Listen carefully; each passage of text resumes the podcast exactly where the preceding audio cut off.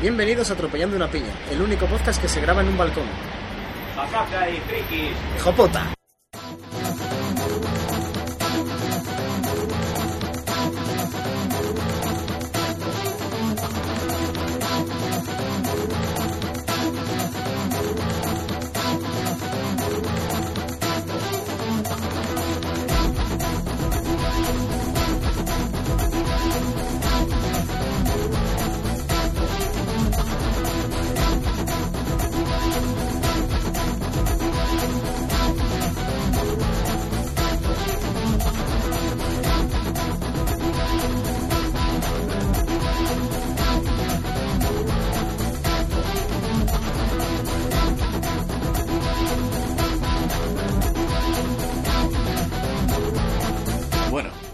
27 de junio de 2012, 16 días después del rescate, que, bueno, del rescate a España, también conocido ahora como Alsacia del Sur.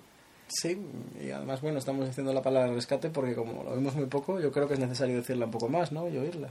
Sí, bueno, intervención. Intervención suelen decir algunos homólogos de otras naves y eso, pero bueno. Ajuste no- fiscal a, a reembolsar. Sí, Y bueno, puede que, habrá, puede que hayáis notado que hemos estado unos meses sin, sin aparecer, sí, si no nos escuchabais, pues no lo habréis notado. Y tampoco Sí. habréis notado que hemos vuelto, pero bueno. o probablemente no, pero bueno, hemos estado ocupados. Sí, ya entre las dos últimas, bueno, las dos primeras temporadas siempre nos costaba alguna vez volver. Volvíamos luego como iniciando una nueva temporada y ya dijimos que la vez que volvimos para esta tercera que seguimos ahora, que iba a ser una temporada como de que iba a haber parones y de pronto publicaríamos y bueno, la verdad es que ha habido más que nada un parón muy grande y hemos decidido seguir volviendo más que nada por respeto a Mayorgas en la misma temporada. ¿Cuál es la...? Sí, precisamente porque pensamos que si hacíamos otros dos programas y le volvíamos a llamar cabrón, lo mismo se, se cabreaba, ¿no? Sí, ya pensaba que era por, en plan, hacer temporada simplemente para poder insultarle y ya está.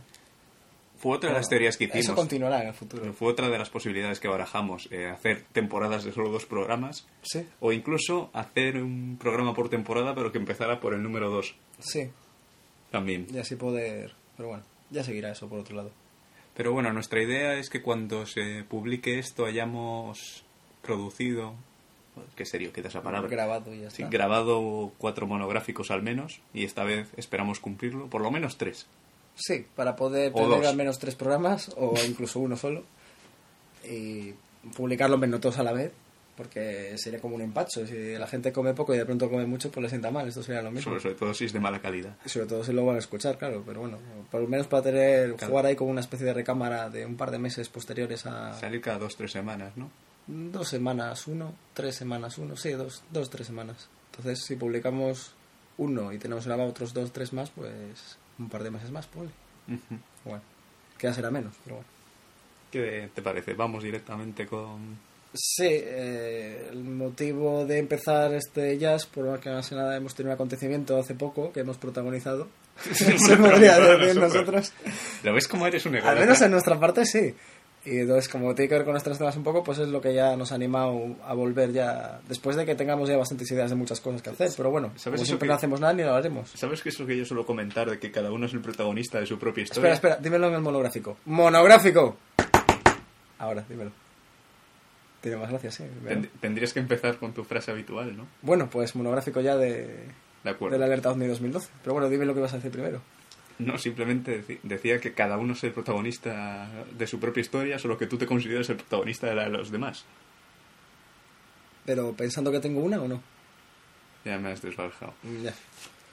Bueno, eh, Pues eso, da- monográfico ya de... no, dado que tú eres el protagonista, empieza a explicar. Sí, no, la cosa es que Víctor me informó, porque es el que aquí escucha Milenio 3 para poder criticarlo de los dos. Yo, Tú escuchas a Jimena los Santos. no, yo escuchaba. Yo soy más fiel que nada a la Rosa de los Vientos. Más que fiel, no, es el único que me entretiene. Y bueno, Víctor también le gusta escuchar un poco a la competencia. Y Competencia, vamos. a la competencia de la Rosa de los Vientos, quiero decir. Y entonces él, a través de Milenio 3, se ha enterado de que Irka Yo, Jiménez ha yo organizado... escucho, no, no, yo escucho Milenio 3 para sentirme más inteligente. ¿Te has dado cuenta que el primero que ha interrumpido de los dos eres tú a mí esta vez? No, en me- este me- regreso me- triunfal. Me es igual, yo escucho Milenio 3 pero me para, sen- para sentirme más inteligente. Le escucho y en Bueno. comparación yo me lo siento más. Yo escucho a de los Santos para sentirme mejor persona. Eh, tampoco... Lo mismo. Por eso. Bueno, el caso es que como el programa de él ha cumplido 10 años, Pues yo creo que ocho más de lo que tiene lo nuestro, ¿no? No, nosotros No, empezamos... siete más. Del nuestro. Hace tres años que publicamos el primero, ¿no? Fue en 2009. Estamos ya en 2012, ¿no? Oh, ni idea. Sí, 10, 11, 12. Ahora unos tres años más o menos. ni idea de en qué Bueno, momento el empezamos. caso es que- y tengo serias dudas de en qué Sí, y año todo se estamos. debe gracias a vosotros. a- nos habéis seguido aquí en la nave del misterio todo este tiempo. Bueno, la nave no, la sala del misterio, yo diría, porque hay siempre como tres o cuatro sofás. Bueno, un sofá y dos sillones. Y bueno, vamos, mm, a centrarnos. La cosa es que por celebrar su décimo aniversario del programa, de Milenio 3, Iker Jiménez ha convocado una especie de... Convocó. Convocó, bueno, ha convocado, convocó, es lo mismo. Tiempo pasado todo. No perfecto y otro imperfecto. Fue más imperfecto que perfecto, pero bueno, convocó. Eh, una alerta ovni eh, de la que ya hizo una unos años antes, ¿no? Me parece... Creo que en el 2004. Sí, como para recordar un poco lo que pasó la otra vez y volver a juntar a la gente y eso. Y bueno, si quieres define tú lo que es una alerta ovni, porque mucha gente se puede pensar que... Pues No, no tiene que ver con una alerta zombie, ¿eh? Alerta ovni. se reúne gente y mira al cielo. Sí, básicamente es una quedada, de quedar una noche en un sitio en concreto, todo el mundo para mirar al cielo las estrellas de noche. A ver, según, según hablan, fue José Alés, un presentador de este tipo de programas, que bueno, ha pasado prácticamente por todas las radios importantes del país y que fue el primero que lo hizo, creo que en agosto del 79, si ahora no... El año que estrenaron Alien, la primera creo. Bueno, Chris Homer también podrá corregir eh, si estoy equivocado y si nos escucha. Veo más probable incluso lo primero, que esté más equivocado yo, pero... Chris Omerta es más, tiende más a corregirte cuando hablas mal en inglés. Di Predator y ya... De hecho, si dices Predator ahora empiezan a aparecer comentarios de él. No hace falta ni publicarlo. Vale, Simplemente... vale, vale. Igual que si decimos rescate y Rajoy se enfada con nosotros. Sí, aparece Ah, vale. diciendo Insidious. Y si decimos rescate y Predator a la vez. Pues Rescate. aparece Chris Omerta hablando mal. Ah, vale. ¿Y Rajoy qué hace? Pues Rajoy no, no, no te va a corregir en inglés. Ah, vale. Mejor. Bueno, ¿y qué? De José Alés en el 79. Sí, bueno, pues fue la primera, o por lo general suelen considerarla la primera, la primera alerta. Y bueno, básicamente lo que han hecho esta vez ha sido, pues, intentar aprovecharse de las nuevas tecnologías. Aunque bueno, como ya hablaremos luego, vemos Me encanta que hayas utilizado el término aprovecharse y no aprovechar. ¿Sabes? Como aprovecharse es más peyorativo. Eh, bueno, no lo he hecho adrede. No, ya bueno, pero tu inconsciente pues te traiciona. aprovechar las nuevas tecnologías, aunque la verdad es que les traicionaron bastante, al menos por nuestra parte. Hmm.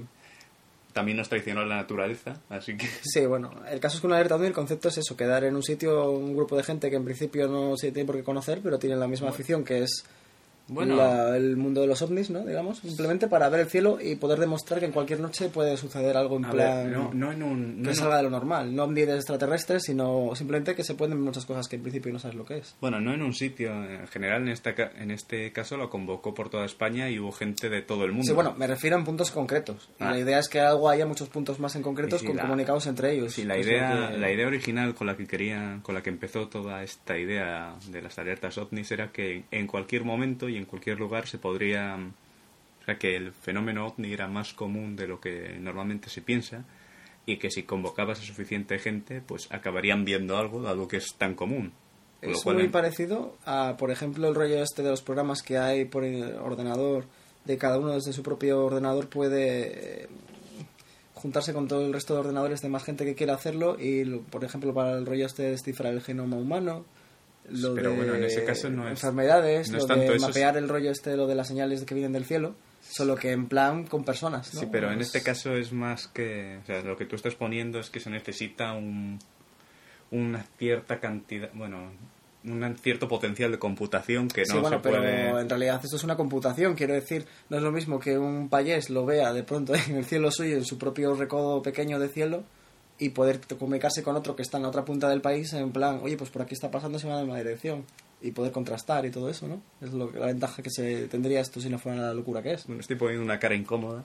Sí, Pero, bueno, eh, es que decir que lo, medio aceptaría, pero bueno. Lo que, claro, ya empieza con... Ha sido bastante extendido. Lo que pasa es que yo, bueno, yo ya voy a empezar a criticar a Iker Jiménez, porque si no, no sería yo. Y lo sería atropellando una piña, al menos una parte de ella. Así que... Es que No, le, hizo- hemos- le vamos a dedicar portada y todo, ¿no? Esta me, vez, o sea me hizo bastante gracia que O sea, que se sintiera tan orgulloso de que la gente se había reunido espontáneamente en ciertas zonas del misterio, tal, sin que ellos, eh, por así decirlo, incitaran a hacerlo, cuando se tiró el mes anterior todos los programas hablando durante 30 o 40 minutos y además diciendo que querían que fueran a los lugares donde ellos no estaban. Ajá. Hombre, obviamente no les han obligado, pero decir que sin que les hayan incitado queda un poco falso. Sí, ¿no? lo exagera un poco como hace con todo, pero bueno, tampoco, no sé. A mí me parece algo bonito, ¿por qué no decirlo? A ver, Así dicho algo de la pluma. ¿a qué, ¿qué quieres decir con lo que te parece bonito? No, a ver, pues es una idea un poco, ya no por el rollo del ovni o tal, simplemente que mucha gente quede porque sí, porque tiene una afición en común para algo que tampoco es algo generalista, como puede ser cualquier otra cosa. Por ejemplo, el fútbol, a la gente se reúne para ver un partido, ¿no? Sí, en sí. un bar, pues esto es como vamos a reunirnos ahí en el campo a ver las estrellas. Me suena un poco raro, no estoy diciendo picadero, pero bueno, tampoco... No, sí, a mí me gustó. Lo que pasa es que, por mucho que lo quieran vender como. pues, a ver si me entiendes. Voy. in- Déjame intentar desarrollar esto un poco. No quiero decir que la gente se quede en su casa llorando o, o que simplemente hasta que no se solucione todo no puedas tener ningún momento de ocio, pero la verdad es que mm, que puedan convocar a tanta gente a que simplemente se vaya a a, A tomar por culo. a- a- sí, al campo a mirar al cielo en el mismo momento en el que España tenía que tenía que aceptar eh, un rescate económico Sí, bueno, porque no nos podíamos desenvolver nosotros mismos y nuestro presidente se iba a ver el fútbol O sea, no me extraña que nos puedan tomar por tontos con tanta facilidad ¿no? Sí, y mira la que nosotros es que- fuimos No, y nosotros fuimos, pero por- ni siquiera sabíamos que iba a pasar eso justo ese día. Fue también casualidad que se contara todo. y nunca negamos lo de ser tontos Ni que es un rescate. Pero bueno, tampoco... pero Por cierto, atropellando una piña, al menos el 70%, porque yo lo apruebo, del programa, eh, daría mi propia piel para que nos quitaran a todos los políticos de España y nos manejaran directamente a Alemania. O sea, el 70% del programa, yo, lo que dice. Sí, conozco otro podcast que lo, que lo celebra. De hecho, ¿Quién? Cuartos Rights, de hecho, empezaron Ah, vale. argumentando. Me- me- yo creo que me caen bien. Deberías haber grabado alguna vez con alguno de los de Cuarto Reich, aunque fuera solo con uno. Fíjate, me vale un gallego. No sé por qué, pero bueno, estaría bien. Bueno, simplemente por eso, de que tal, ya hemos grabado con ellos. bueno, probablemente tú ni te acuerdes. el Wibbly Wobbly, Timey Wimey. Ya sabéis lo que es eso. Bueno, con ellos no, con él. Con el gallego. Ya, bueno, sí. Bien. El con The no Writer. son. ¿Qué? El resto no son. Es madrileño, que yo, que yo sepa ahora mismo. ¿Son cuántos son en total? Dos. Dos, vale. Es que me pones nervioso, ¿sabes? Si no sabes algo, ya no preguntes. Joder, pues es cuando hay que preguntar cuando no sabes algo. Tú no eres español, si es que lo ves. Eres antipatriota. Yo no sé lo que soy. Pero bueno, dentro no, no soy ni podcaster, o sea que... No, obviamente no. No, pero dentro de lo que eh, me... Pues mira, si es palos a uno, palos a otro, la verdad es que escuchando otro programa más escéptico como puede ser Magonia, la verdad es que, aunque yo tiendo a ser bastante escéptico en casi todos estos aspectos, me, me dieron bastante asco como lo plantearon, ¿sabes? Lo de contra la alerta OVNI. Eh, los de propios de Magonia. Sí, porque, a ver si me explico, o sea, lo de que no debían ir, incluso llamar a gente de, de tal, porque la verdad es que sí, Iker lo patrocinaba, Iker Jiménez lo patrocinaba mucho como de, no tanto OVNI, sino pues que la gente empiece a interesarse por la astronomía o, o simplemente a reunirse, tal, que bueno, está bien, pero Bueno, es que lo que digo yo simplemente es juntar a gente que tiene una afición determinada que no suele ser generalista y ya está. pues por eso quiero decir, los de Magonia, pues, pues Un cogerse, internet en vivo. cogerse tal rebote por que la gente se, se reúna, joder, pero déjales reunirse, ¿sabes? No... Al menos sabe, los tienes juntos en un mismo sitio. No. Ya, ya es un paso. No, la verdad es que parece muy contradictorio con lo que yo acabo de decir, porque incluso yo no le veo el. Tal vez. Sí, pero precisamente si tú no le ves el sentido, tampoco quieres que... No quiero decir que realmente no veo tanta diferencia entre su postura y lo que yo acabo de decir hace un momento sobre lo de que parecíamos tontos por lo de reunirnos justo ese día, pero la verdad es que sí que percibo alguna diferencia de forma eh, por debajo de, de lo racional. Sí, sí, como lo de ser escéptico por escéptico, ser escéptico, que al fin y al cabo siempre es una conducta destructiva. Sí, algo parecido a cuando, ¿cómo te diría? Yo en este caso lo digo más en plan de, de, sí, me gustan estos temas, pues me puede gustar reunirme con gente tal, aunque la verdad es que los ovnis nunca haya sido mi tema No, favorito. yo también dentro de esto es lo que más me aburre. Pero, pero bueno, digo, pues a lo mejor es más importante hacer otro tipo de cosas. En cambio, más Amagonia lo noto como cuando te dije que cuando ETA eh, propuso su tregua, parecía que Jiménez Los Santos estaba cabreado en plan de... de pues... A que a esto les vaya, aunque a mí me vaya bien, si esto les va bien, a mí me jode. Sí, Algo similar, ¿eh? Era- ya entiendo. sí. salvando las distancias, supongo. También es algo muy humano, pero bueno. Y bueno, pues ya podríamos ir a lo de la alerta, ¿no? Sí, bueno, si quieres, podemos hacer la aclaración esa que decías de hacer en plan los temas que nos gustan o que no. O sea, porque, o sea que decir, es que es el caso de este monográfico Sí, tal vez sea... es ideal para ello, ¿sabes? Quiero decir que mm, Sí, que es que aunque no... quizá hemos llegado ya a un punto del podcast que a veces parece que todas estas cosas que hablamos nos las creemos. Y bueno, a ver, Entonces somos vendedores de alfombras, son básicamente. cosas que simplemente lo mucho se puede decir que nos interesan bastante y ya está. Algunas más que otras, otras directamente nos aburren. Precisamente esta la de los ovnis en general nos aburre. Pero bueno, dado que llevo Pero- una noche medio entretenida, pues... Sí, y no, y la idea del podcast siempre que hemos tenido es eso, divulgar estas cosas que nos interesan, dando nuestra visión y las cosas que vemos igual un poco por detrás de ello. Nos parece siempre que ha habido como un fondo que con el tiempo hemos ido viendo, cuando hemos ido creciendo y eso, viéndolo. Pero no quiere decir que nos lo queramos. eh, o sea, simplemente si algún día vemos que es verdad, pues diremos que es verdad, pero tampoco lo vamos a negar porque sí. Y no creo y que de vea- momento nos entretiene. No creo que veamos que es, que, que es verdad. No, Esto es como, vemos alguna estrella rara y ya está. Pero... como dije, una historia de ciencia ficción que no se acaba.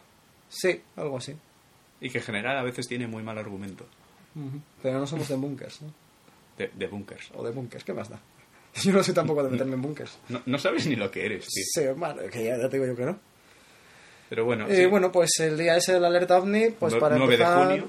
si alguno habéis llegado a escuchar un podcast de presentación que el otro día recordaste que teníamos, ahí fue donde dijimos que éramos de Santander, ¿no? Eh, Aquí Cantabria, en el norte de España. La parte que en los telediarios, cuando hablan País Vasco con el tiempo que va a hacer, pasan directamente a Asturias y luego a Galicia, pues entre Asturias y País Vasco ahí estaba Cantabria. estamos en medio. Está bien, porque es la típica tierra mística, el Shangri-La, que nada más que se puede acceder a ella de una forma y muy poca gente conoce que está ahí y eso. Joder, es verdad, los telediarios ni Dios conoce Cantabria.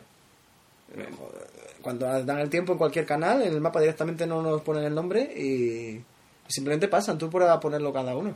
Pero eso Es es, un ejercicio. Es como de Teruel no existe, pues Cantabria menos. eso es de cuando éramos la provincia No, no. de Santander. Y ahora, o sea, y ahora. No, quiero decir que se mantiene. Ah, ya, se mantiene eso, lo que decir, pero bueno. Que, pero bueno, está bien porque al fin y al cabo espero que también nos olviden para el día que nos invadan España. Como que está ahí. De hecho pasó. Bueno, es la alarma de las 7.43, ¿no? Muy bien. Sí. Esto, multiverso que hay, ¿eh? y bueno. Esperando al doctor mientras, están simplemente para eso, para hacer tiempo. Estás desvariando. Sí, como siempre. Y bueno, el caso es que la alerta ovni esta, hay que matizar que en la parte que nos toca fue en el Soplao, La cue- sí, la, cueva, la cueva del Soplao, de la cueva del que está en lo alto de una montaña bastante aislada. Y el caso es que, bueno, en la parte profunda de Cantabria. Es una zona turística de aquí que desde hace unos cuantos años ya se ha revitalizado bastante. En plan, una cueva, esta no es la de las pinturas, como Altamira, que también lo tenemos aquí al lado.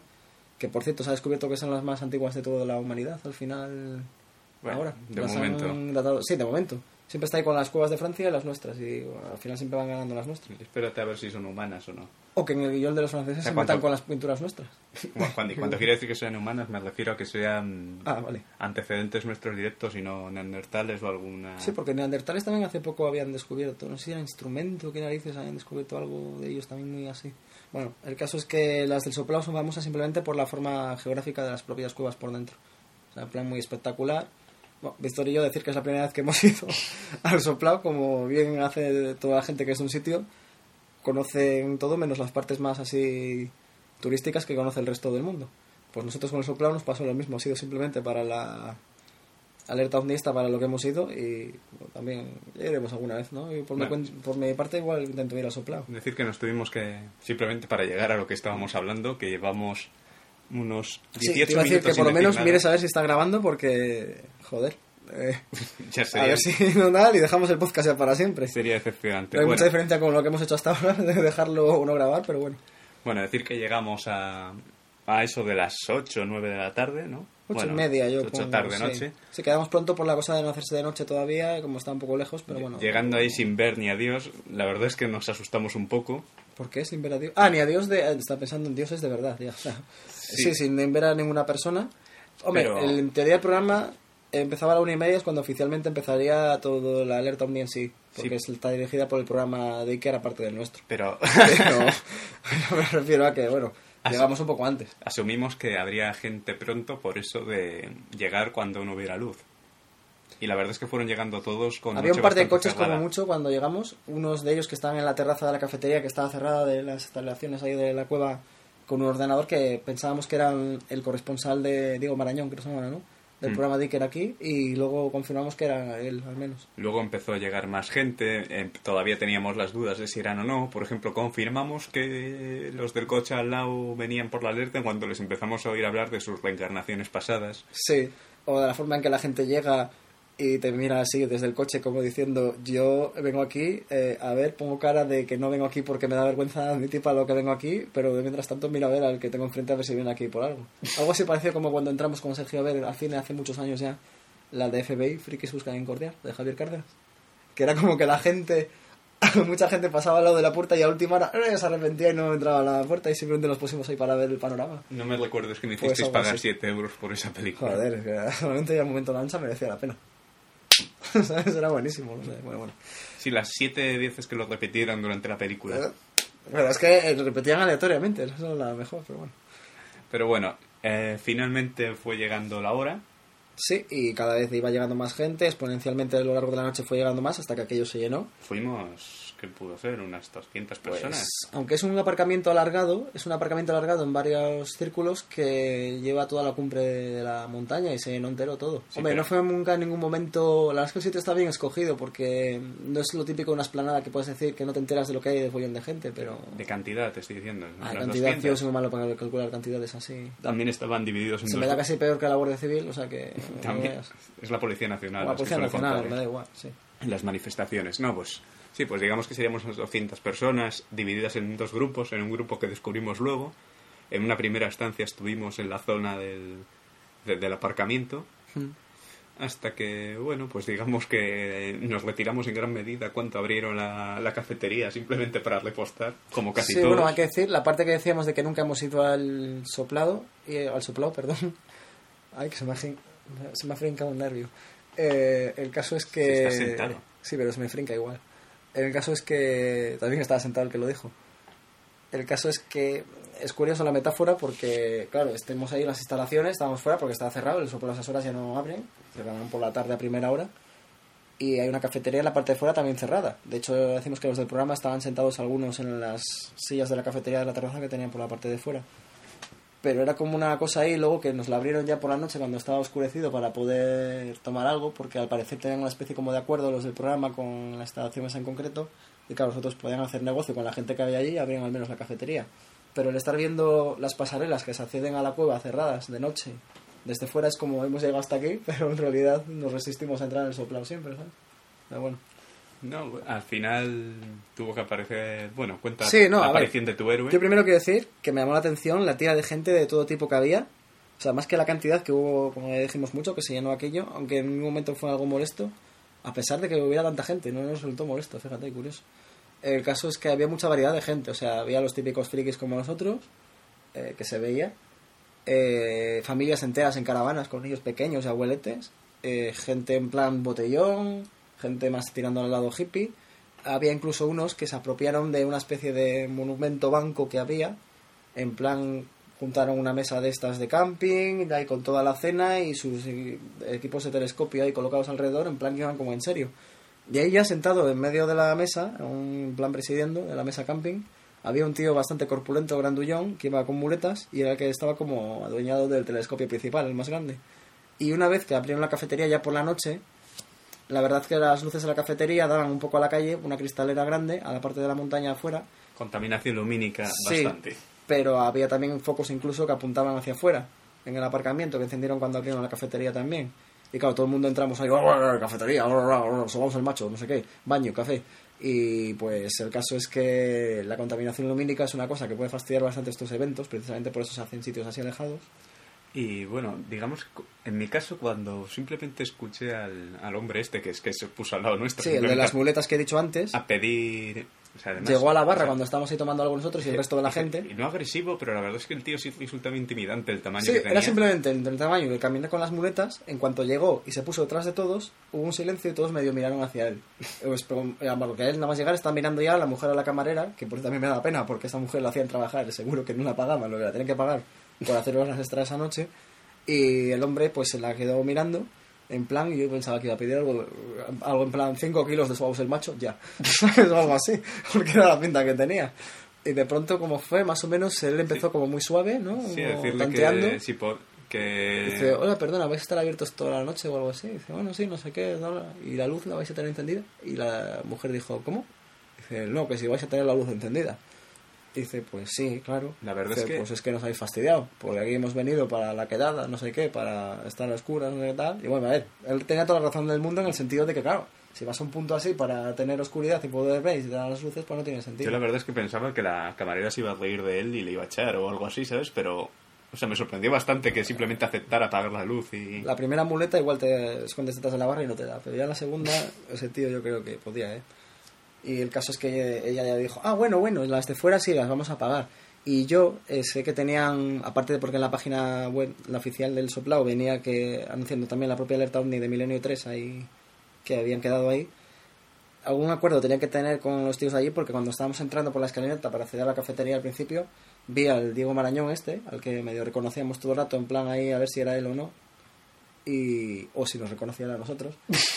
Le vi hablando con un tío que debía ser el encargado de allí y aparte de la camarera y luego estaban comentando de bueno sí pero luego tenéis que apagar todas las luces de fuera porque claro, nos interesa tener oscuridad para poder ver fuera y todo eso y bueno la anécdota graciosa es eso que el hombre parece que consiguió lo que quería la otra dijo que tal y se fue marchando. Pero es que de la que él se marchó todo el mundo cogió lo que tenía y empezó a desfilar detrás de él nosotros incluidos que yo lo comenté cuando salíamos y nos habéis dado cuenta de que todos nos hemos acojonado y nos hemos ido siguiendo al tío de las muletas y ya el de las muletas fue como una especie de ya de anécdota toda la noche recurrente no de que volvíamos a verle porque no nos acercamos a posta Por si acaso. sino cualquier fallo que podía haber en toda la alerta nos lo imaginábamos protestando de alguna forma utilizando sus muletas como armas o algo así Y bueno, simplemente una vez que se apagó las luces, por cierto, me vino muy mal porque o sea, era justo cuando el, nuestro conductor y yo estábamos planeando asaltar el almacén de cervezas del bar.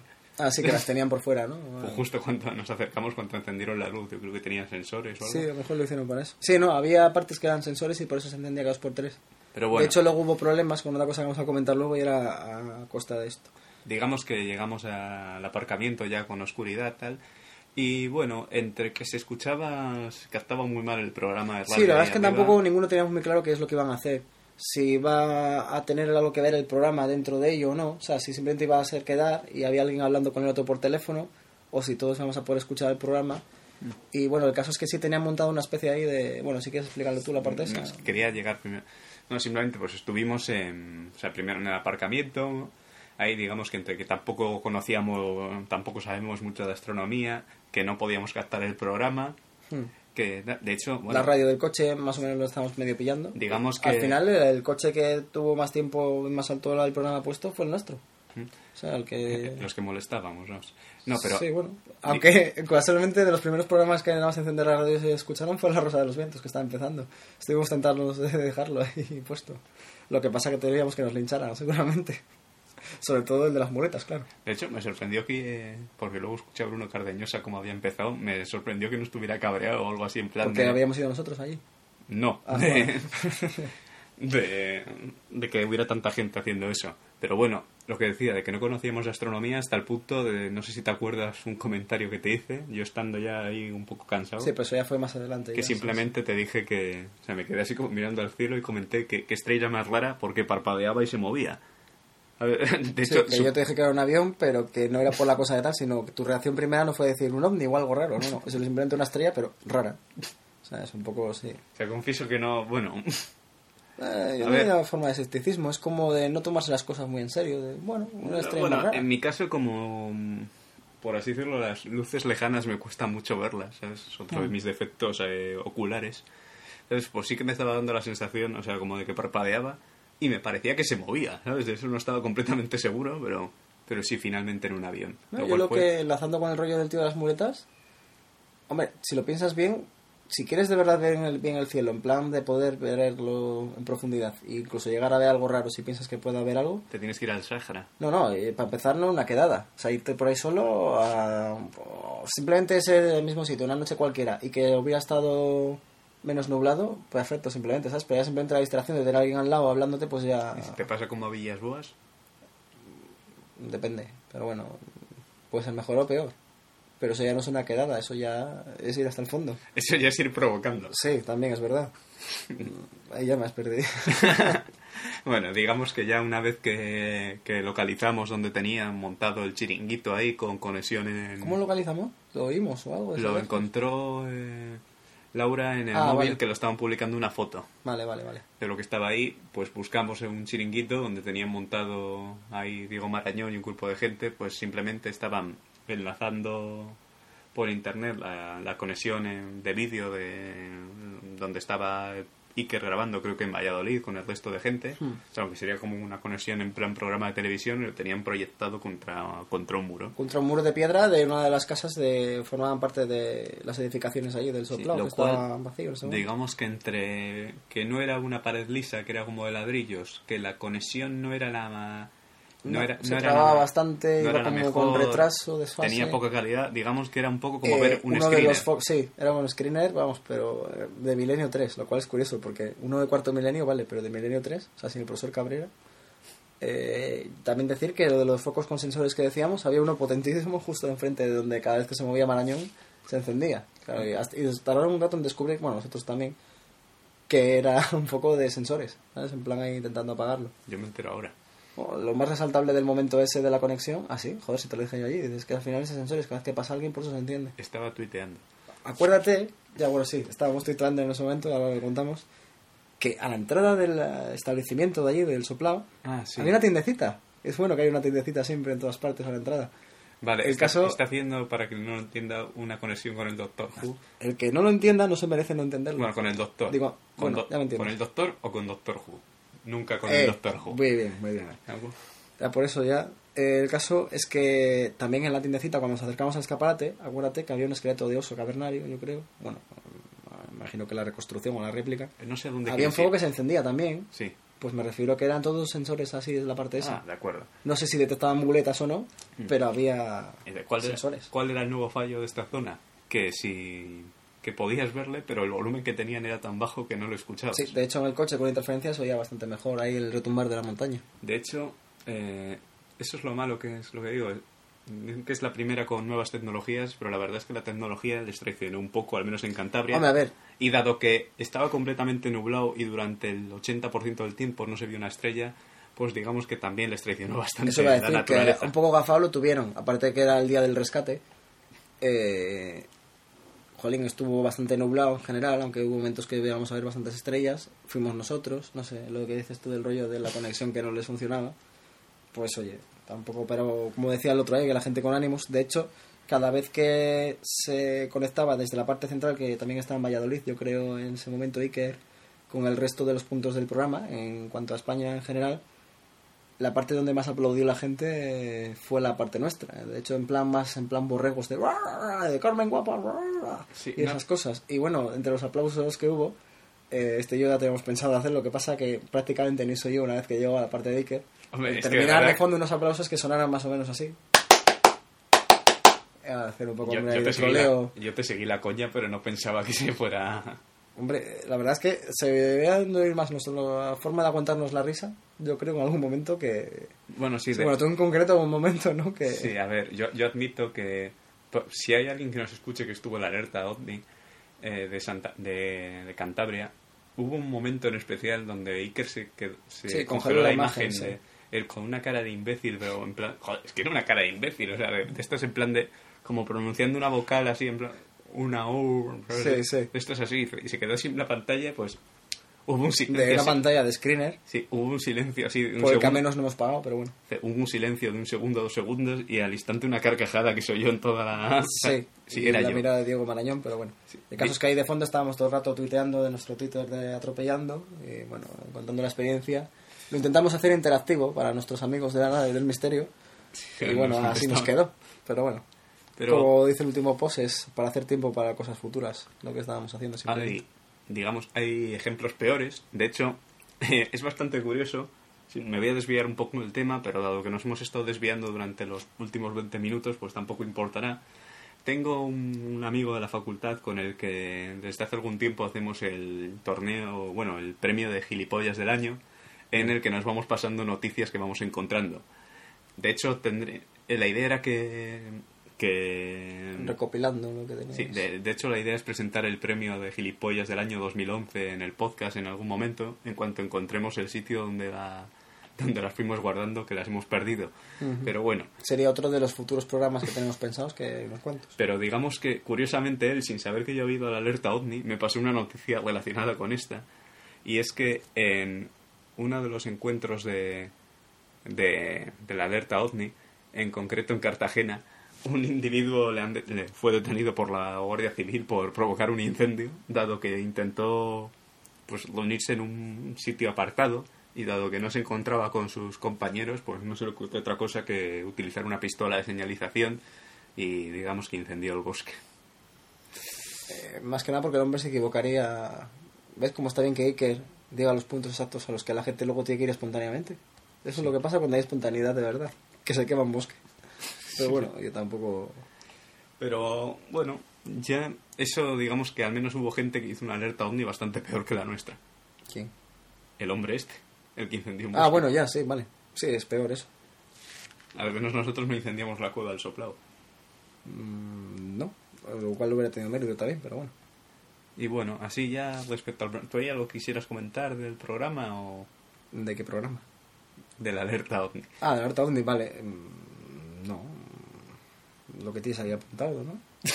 Dale, de acuerdo. Intentamos volver a fuimos- preparar más o menos los podcasts. o te sea fu- que- Fuimos marcando algunas cosas, Sí. que era, para empezar, lo curioso de que hubiera tres, has- tres hashtags de Twitter que superaran lo de Rajoy como, como rescate, de- o sea, como trending topic. Sí, hay que decir que ese fue el día que todo el mundo estaba en plan, se rumoreaba lo que iba a producirse el anuncio del rescate y esa noche se más produjo, o menos se produjo. Lo que pasa es que nuestros políticos no han querido llamarlo rescate y que le ha llegado a llamarlo intervención el siguiente programa, al de la alerta, en plan análisis de lo que pasó aquella noche, simplemente pues señalando esto que vas a decir tú ahora, ¿no? Sí, o sea que es un poco, si en cierta forma es lo que digo, es un poco triste que se fue- fuera más importante este tema que, que lo que hicimos, la verdad. O sea, a ver si me explico, o sea, que fuera más importante el que nos uniéramos unos cuantos frikis a que se nos jodiera el futuro para siempre. De alguna forma yo intento siempre ver el lado positivo, lo veo como algo en plan, pues esto que no tiene ninguna importancia, le prestamos más atención al otro ya, en plan, pasamos de vosotros. Lo cual es triste también por eso, porque Sí, pero es que no se puede pasar de ellos sin que nos afecte, pero... Esto no es, no es lo que tú decías de prefieres que nos gobierne un, un alemán a un español. Es que no nos va, los alemanes no nos van a tratar como si fuéramos alemanes, nos van a tratar como si fuéramos ciudadanos en segunda pero que es les debe dinero. nos tratan los españoles, siempre. Es que al fin y al cabo... Hombre, digamos que al menos los españoles tienen algunos negocios aquí en los que al menos pueden tener interesados que, que los gastemos. mm, Ya, pero... Los alemanes son solamente Siempre la pasta. a la corrupción, pero bueno. Y bueno, digamos que la alerta pues estuvo, bueno, como en cierta forma era de esperar, no se vio gran cosa, No, de hecho nosotros no llegamos a ver nada. Bueno, excepto nubes. La, la estrella rara de este, que resultó ser un avión, Eso fue lo máximo que y hubo. una extraña percepción suya y nada más. Bueno, y todas las muletas a mí me cuenta como... Es como encuentro en la tercera fase, ¿no? Ay, Para mí esas muletas ya son objetos de poder. Pero bueno, cada uno dirá sus... Digamos que mientras que en el programa alguien llamó para decir que se empezarían a ver los ovnis a partir de las tres y media. Y No, a ver, lo primero que ahora estoy recordando, que no lo hemos mencionado, que la alerta no solamente era, no solamente era en España, sino que en alguna parte del mundo del extranjero también estaba. Y de hecho, una de las primeras cosas, de los primeros con los que contactaron por vía satélite, que fueron con los de Sahara- Sahara. Kenia. En Ay, Kenia, no, creo es que verdad, los Masai, los Masai, perdona. A mí suena que era Kenia, no sé. Sí, sí, sí, no era esa- eh, no, Justo me hace gracia porque hay que ir para contactar con el corresponsal de ahí, que sería el Diego Marañón keniano, y empezó a decir, pues es que nos acabamos de enterar, nos han dado información de que se ha estrellado algo, han visto algo en el cielo, no sé qué, y se ha estrellado cerca de donde estaban. tal". Y yo, joder, pues empieza fuerte la noche. Y Y, al fueron a- final parece sí, que fue estrelló algo, decían que una E- especie de meteorito o algo E iban a, pequeño. o algo. no, a mí lo que me hizo gracia es que decía que iban a buscarlo. Digo, estos sí saben tratar con los alienígenas. Nada más llegar a lanzazos, a, a lanzazos a ser posible. Ya, bueno, nosotros cuál era la idea que teníamos, de verdad, habíamos llegado a mutuo acuerdo más o menos ahí por lo bajini, de que se nos llegaba a aterrizar algo ahí en medio de todo el mundo, cuando todo el mundo lo estaría mirando, en plan ahí corriendo como locos a por ello, y tú cogerlo por las piernas, yo por la cabeza y salir corriendo. Yo utilizo, yo llevaba el puñal de, de salidas al monte oculto. Y lo que se nos olvidó fue la sal o la miel para haberlo untado en ellos, por si acaso. Una No- pena. No, más que nada por ir quitando ya lo que puede valer y lo que no.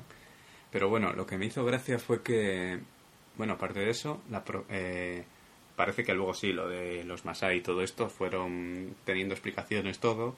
Sí, no, eso fue lo único así relevante de primera hora. Luego el Excepto- resto era más que nada. Es que mucho de la alerta, como Santiago Gamacho estaba ahí con el lado humano, era contar un poco las anécdotas que se producían aquella noche entre la gente que se conocía, ellos en esos sitios. Pero digamos que a partir ya de las cuatro y cuarto o así hubo gente A que ver, empezó a decir me- que veía cosas. Sí, y nosotros fuimos más o menos a las tres y pico. Cuatro. Tan tarde, a las cuatro nos marchamos. Pues a las cuatro nos marchamos. Y ya de la carretera, ya viniendo para acá, medio camino más o menos, sobre las cuatro y diecinueve creo que dijo exactamente Iker, eh, empezó en un punto de la alerta determinado de España a verse algo y que eso que algo continuó más o menos en muchos puntos de pronto, más alguna cosa que se juntó de 4 y 19 a 4 y media. Justo Que- en ese momento hubo un gran revuelo Que de cosas que no sé si bien. te suena, Pedro, que casualmente yo dije que si alguien Sí. iba a ver algo y, y, eh, apunté una lista de los dos que iban a reportar quienes lo, había, quienes Se lo habían refiere a dicho. los De- corresponsales que tiene Iker por España. déjame mirar, ¿no fueron el primero y el segundo en reportar exactamente Sí. que vieron esas cosas? Sí. ¡Qué casualidad! Sí, Santiago Vázquez, ¿no? Y Enrique de Y Vicente. Enrique de Vicente, sí. Que digamos que si, cualquiera de las cosas que nosotros hayamos dicho que parezcan una locura, pues pareceríamos muy cuerdos al lado de, de Iker Jiménez. Iker Jiménez parecería muy cuerdo al lado de Enrique de Vicente. Enrique de Vicente parecería muy cuerdo al lado de Santiago Vázquez. Y Santiago Vázquez parecería muy cuerdo eh, al lado de su padre. Probablemente también, no sé. Puede ser. Es que es... Era obvio quiénes, quiénes los iban a ver, ¿no? Sí, era un poco, bueno... Lo- lo que más- Sí, claro, estoy viendo algo aquí en el cielo aquí arriba y me parece muy bien. Uy, ¿has visto la madre de Sergio? Y cosas así, pero nada más. No, lo que... O sea, lo que... Ya es que me has descolocado. No me extraña, entonces todo el día por lo de días, Vilas Boas. O sea que... No, pero lo que quería decir respecto a esto es que qué clásico que justo los más eh, No, es que lo habíamos dicho. Dice, justa que los que van a ver algo esta noche van a ser ellos. Y fueron los que empezaron a ver algo en esos 10 minutos Mm. que parece que se revolvió la cosa. Bueno, hay que decir que lo que se llegó a ver fue una especie como de punto de luz en la parte superior izquierda, yo creo que dijeron de la luna, más o menos, lo que se estaba viendo. Genial. Lo principal que empezaron a ver. es que no tuve ningún interés Y eso fue lo ellos. que, sí, porque yo medio dormido que iba el viaje de vuelta, medio lo que iba escuchando, que era un poco incómodo escuchar de pronto la voz de Santiago Vázquez alternada con la de Enrique Vicente, abrir los ojos y verte a ti al lado y... y- ¿sabes Riéndome, esto qué es? ¿verdad? Sí, además riéndote, era de hecho que, bueno... es una de las cosas que yo estaba la verdad yo lo siento pero me sienta muy mal hacer viajes de estos en coche por montaña tantas curvas Más leída que la vuelta. estaba estaba completamente mareado pero Pedro se dio cuenta de que estaba medio muerto y simplemente cuando empezaron a a, a decir quiénes eran los que estaban viendo cosas yo me empecé a, a reír porque justo estaba Sí, había acertado la sí, lo que iba a pasar al final. Eh, después de eso, vamos que decir, cuando más o menos la gente empezó a decir que estaba viendo eso en varias partes a partir de estos dos, hubo más gente No, y empezaron a contrastar que podía ser no sé qué satélite, no sé qué, al parecer debían tener esos medios para poder mirarlo ahí, que descartar todo lo que da. Y cuando ya al final, que no tardaron mucho, la verdad, en descartarlo todo lo posible, fue cuando hay un momento ahí que, no sé a mí si me sonaba preparado o qué, pero bueno, y que de pronto dijo, OVNI, y todo el mundo, ¿sabes? En plan ahí aplaudiendo, no sé si tú se acordar ese momento, fue uno de los que más me marcó de la noche. no ni Es que hasta quedó bien, ¿sabes? Pero lo miras ahora y digo, joder, qué bien quedó, ¿sabes? Como, bueno. A mí lo que me llamó la atención también fue que cuando hicieron como un posanálisis en otro programa. Sí, en el siguiente programa, donde el- llamó intervención al rescate Iker. Sí, en el programa de la siguiente semana. que le he venido escuchando yo ahora desde el trabajo hasta aquí andando, porque me da mucha pereza escucharlo y me ha obligado a escucharlo. ¿Cuáles han sido justo los dos que llevaron, por así decirlo, de todos los colaboradores? Bueno, aparte de Santiago Camacho, pero está en otros programas. Sí, pero bueno, Sí. de A los- Diego Marañón no le llevaron. pero es que Diego Marañón trabaja ahí. Ya, me da igual. Y el de las muletas tampoco. Sí. Pero bueno, lo que quiero decir es que eh, de todos los colaboradores que fueron cogiendo esa noche, ¿a quiénes eligieron por ser los más ecuánimes para llevar al programa, Pedro? Espera, espera, a ver. Uno se llama Enrique y el otro se apellida Vázquez. Sí. Vale. Eh, Claro, es que es, En es- efecto, Iker. Es que es lo que yo quiero decir. ¿sabes? Pero porque es justo, si quieren dar un poco de seriedad, llevan a los que son... Bueno, a ver, eh, los dos, yo en Cuarto Milenio, que es lo que más veo, porque mi madre lo ve en la tele y yo paso por la pantalla y lo veo, más que Milenio 3, aparte del profesor Cabrera, o el doctor Cabrera, eh, de los invitados que más suele tener Iker de colaboradores que no son los fijos del programa, son estos dos precisamente, sobre todo Enrique Vicente y muy de vez en cuando, pero bastante, eh, Santiago Vázquez. Sí, pero uno está obsesionado que- que- con que hay una especie de No, me refiero- en el mar y el otro cada vez que habla la, broca- la que habla la boca habla sobre reencarnación y las almas en el otro mundo y Sí, pero me refiero a que mm, no son conscientes ellos desde fuera, o sea, desde dentro de su programa, que desde fuera igual la forma con la que habla esta gente sobre estos temas es demasiado chocante para alguien que tú le quieres dar verosimilitud de primeras para que te escuche un poco. Entonces, pues por esto mismo también, aparte, bueno, a mí me hubiera faltado que los hubieran invitado para el ni al menos. Entonces, Y de hecho- entiendo que luego para el análisis sean ellos dos los que van a... Y de hecho, mira, voy a, A mí Santiago Vázquez, bueno, pero a mí Enrique Vicente me resulta entrañable. voy a lanzar piedras contra, no nuestro propio tejado, pero sí nuestro ¿Por qué no tejado tenemos? favorito. Si te fijas en la Rosa de los Vientos, cada vez que llevan a Enrique de Vicente, el tío llega, dice sus locuras, le siguen la corriente y a la semana siguiente critican lo, lo último que ha dicho, pero no se atreven a, a decirle que ha dicho una locura en su cara. Sí, es como que, bueno, es que te digo, a mí me resulta entrañable porque Enrique de Vicente el hombre se lo cree mucho y es demasiado crédulo y su propio entusiasmo hace que lo muestre de forma demasiado igual ahí, no sé, flexible. Entonces, pues puede quedar mal por eso, pero yo lo entiendo perfectamente. Yo creo que tengo un lado muy Enrique de Vicente muchas veces, por ejemplo. Santiago Vázquez, Sí, pero yo te lo digo en la cara. sí, bueno, Santiago Vázquez, pues Indefendible. Es que es ya lo que tú decías del despotismo con que dice alguna cosa que de estos temas, es que el que ni el más entendido, No, nada más que escuchar a Callejo y Canales, No- puede decir que tiene ahí el... no despotismo, sino de, de que es que te habla de un tema La que nadie absoluta. sabe, de nadie sabe nada y sí, te habla como si tuviera la verdad absoluta. Por eso. Y del que nadie sabe nada en concreto, quiero decir, que puede ser muy experto, muy hecho tal, pero es que la propia naturaleza del tema es el no conocer el tema. Es que no, no sé si me explico. A mí cuando le escucho la frase, algo del estilo de, pues cuando un alma muere, se encuentra con un ángel que le juzga, que no sé. Es que si te fijas, ni siquiera un sacerdote te habla con tanta convicción de lo que va a pasar o no. Dice, No, creemos que es- pasa esto, creemos que pasa lo No, no, otro. no le creemos nada, te lo dicen de una forma muy rara para que te quedes con cara de que ha dicho y mientras estás isando el dinero por el otro lado y cogiendo al niño con la otra mano. Pero bueno, básicamente suele ser así en general. Pero bueno, eh, dentro de otro, otro de los temas que quería comentar es, es bastante curioso si os dirigís a iVoox y vais justo al programa de correspondiente a la alerta OVNI de Milenio 3, uno de los comentarios me hizo, me llamó bastante la atención que era de Tras los Límites, o sea, de el usuario, el usuario que el usuario por el que suben los podcasts de Tras los Límites de de, de este programa que hizo un o sea, se refirió a lo que pasó lo de Enrique Vicente que refirió un, un boicot a la alerta ovni sabes de que se había producido justo en el pantano donde él estaba o sea de gente que había intentado hacer pasar por un ovni y tal y aquí lo que lo que dice literalmente es que lo- la información que da Enrique de Vicente sobre el boicot a la alerta es totalmente mentira. Varios miembros de nuestro programa llevábamos de- allí desde las 5 de la tarde y podemos constatar que el boicot al cual se refiere es por un Entre grupo... comillas. Sí, bueno. Al cual se refiere es por un grupo de aeromodelistas que se llevó un helicóptero teledirigido con luces. Aparato que hicieron volar antes de que llegara de Vicente y tuvo aplauso de toda la gente que allí se personó. Mm. Por lo tanto, digamos que al menos aquí lo que se puede interpretar es que oyó campanas pero no sabía dónde y lo intentó arrimar el asco a su sardina. Puede ser.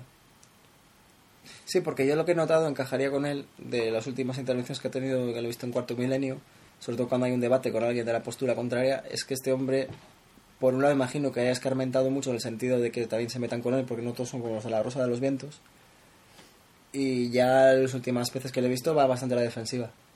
¿Sabes? Es normal. La- Es que no, no, no, no puedes defender un Stargate en la costa de no sé dónde. O al y- menos, aunque tengas e convicciones de que puede ser verdad, es decirlo tan claramente. Es que estas cosas hay que tener mucha mano izquierda, aunque pienses que... Sí que la... Como era, la mujer de César no debe... No, no basta con que no sea una puta, sino que además debe no parecerlo. Algo así. Aunque creo que era... Mesalina simplemente- no lo hizo muy bien. Bueno, de cara a Claudio, que era el marido, sí. Pero bueno. Yo soy más de Livia. ¿Por qué? A esa lo hacía todo bien. Me refiero a cargarse a la familia. Mm, Vale. Pues, digamos, ¿te parece ya si lo despedimos? ¿O hay algo que quieras comentar? O... No, yo la verdad que eso, la alerta OVNI, bueno, es una experiencia que no me ha decepcionado tanto como podría ser otras igual más esperadas dentro de este mundillo que nos faltaba por hacer, como la de Uchate, ¿no? En su día, bueno, tú estuviste en Belmez, eh, hemos estado, yo he estado en Garabandal, por ejemplo, A mí- sitios así. Yo creo que Belmen me decepciona incluso más que, más que Ochate. A mí lo que... mm, Sí, más que Uchate. Bueno, ver. es que más con la idea de que sé lo que voy a encontrar que Uchate. Uchate, aunque no esperaba encontrarme nada, sí que es un sitio que me gusta más por lo que misterioso que supuestamente hay allí pero al menos esperaba encontrarme un pueblo en ruinas. Sí, pero a ver, No absolutamente, prácticamente nada. es que, a ver, lo de Belmez es cuando... A mí lo que realmente me llegó a afectar es un ejemplo del que me dieron, que era de... eh, sí, mira, esto es una cara y si lo ves desde el otro lado forma otra cara también. O sea, Mm. como de... Digo, ¿qué es? Son... ¿Cómo se dice esto? Eh, como eran... Ah, Para el, No sé para o algo así, ¿no? Ah, teleplastias. Eso, teleplastes con sentido artístico. O sea, intentan reproducir una cara, pero si lo miras es otra y a lo mejor que son dos copas o dos viejas mirándose. Mm, Es que es. También un rollo del efecto Sí, pero- óptico del que te parece algo. Ya me entiendes lo que, lo que Sí, quiero sí. decir, ¿no? No, Me resultaba un poco ridículo en Belmez, pues bueno. Hombre. digo, en Belmez. En, En Ochate. En Ochate, pues al menos tenías un sitio por donde escalar. Hombre, a ver, nos pasó, aunque creo que ya lo contamos aquí, la cosa esta que dijo nuestro amigo César, que vio lo de las pisadas esas, las oyó, bueno, los vimos todos. Que sí es cierto que era raro, porque eran pisadas de pronto de persona, como si estuviera al lado nuestro fuertes y no Las- había nadie en kilómetros en la redonda. Las Pero y tú, acuérdate que yo no. tú no llegaste a oírlas. Yo no. Eh, tú eras el que nos intentabas hacer la foto. Sí, estaba Y intentando César hacerlo. dijo su típico joder y salió de un salto para un lado. Y yo dije, joder, ¿pero qué pasa? Porque a ver, si había oído las pisadas, pero al fin y al cabo en ese momento no asimilé más que eran unas pisadas. Pero bueno, tampoco. Bueno, No, deber- vamos a dejarlo porque que esto ya lo contamos, sí. Estamos desvariando. Yo lo de alerta ovni, bueno, es una experiencia que por mí sí que repetiría, porque es muy pues como cuando sales por la noche, ¿sabes? Te lo puedes pasar bien una noche mejor que otra, aunque esta tienes posibilidades de, bueno, de una noche distinta. Está bien para ir con amigos así, aunque tampoco les interesa en el tema. Sí, porque es una quedada al fin y al cabo, no sé, es como te lo planteas tú esa noche. Yo, Y oye, siempre cabe la posibilidad de llegar a ver algo, ¿no? yo creo que no. Y hacerle una foto desenfocada, ¿por qué no? O sea, Eh, Yo creo que no, pues principalmente por dos razones. Una que es lo de que yo no aguanto mucho estar en un mismo sitio quieto, ya lo sabes. cuando durante- hagamos los 5 años o 10 de atropellando, da igual que el 80% de ese tiempo no hayamos publicado nada, pero intentaremos hacer una alerta ovni a ver si la gente la reunimos por ahí. Estaría bien simplemente hacerlo para poder decir luego simplemente un podcast como de autoadulación y ya terminar el podcast el año siguiente o algo así, no sé. Y mi segunda razón sería que, o sea, yo siempre creo que las pocas cosas extrañas que no tengan explicación siempre se ven no buscándolas. O sea, no sé, mm, será Sí, una simple cuestión de Por eso nunca nos pero nada a nosotros. Puede ser. Bueno, Y porque por- sabemos defendernos, en nuestro caso. Pero bueno, tampoco... Bueno, más que saber defendernos, tenemos ganas de atacar. Sí. Y bueno, pues ya volveremos con el podcast. Esta vez no vamos a decir que vamos a intentarlo porque si no vamos a quedar peor como siempre. Pero bueno, por ejemplo, había un podcast que no era este el que pensamos publicar, un monográfico de otro tema que llevamos tiempo preparando, o sea que la prueba está en que ya lo tenemos prácticamente hecho. Se nos ha adelantado este porque, porque porque sí. queríamos tenerlo fresco. Pero bueno, ya volveremos más o menos en algún momento. Efectivamente, yo solo veo cine europeo, en versión original por supuesto, solo leo libros eh, de autores cuyo nombre acaba en Novsky y solamente leo cómic francés. Como podrá ver, yo soy una persona culta y no como esos iletrados que pululan por ahí. ¿Has perdido el norte? El podcast desde el matadero te enseña el camino.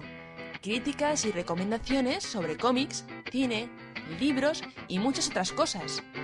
Desde el matadero, el podcast de frikis para frikis. Escúchanos en desdeelmatadero.blogspot.com.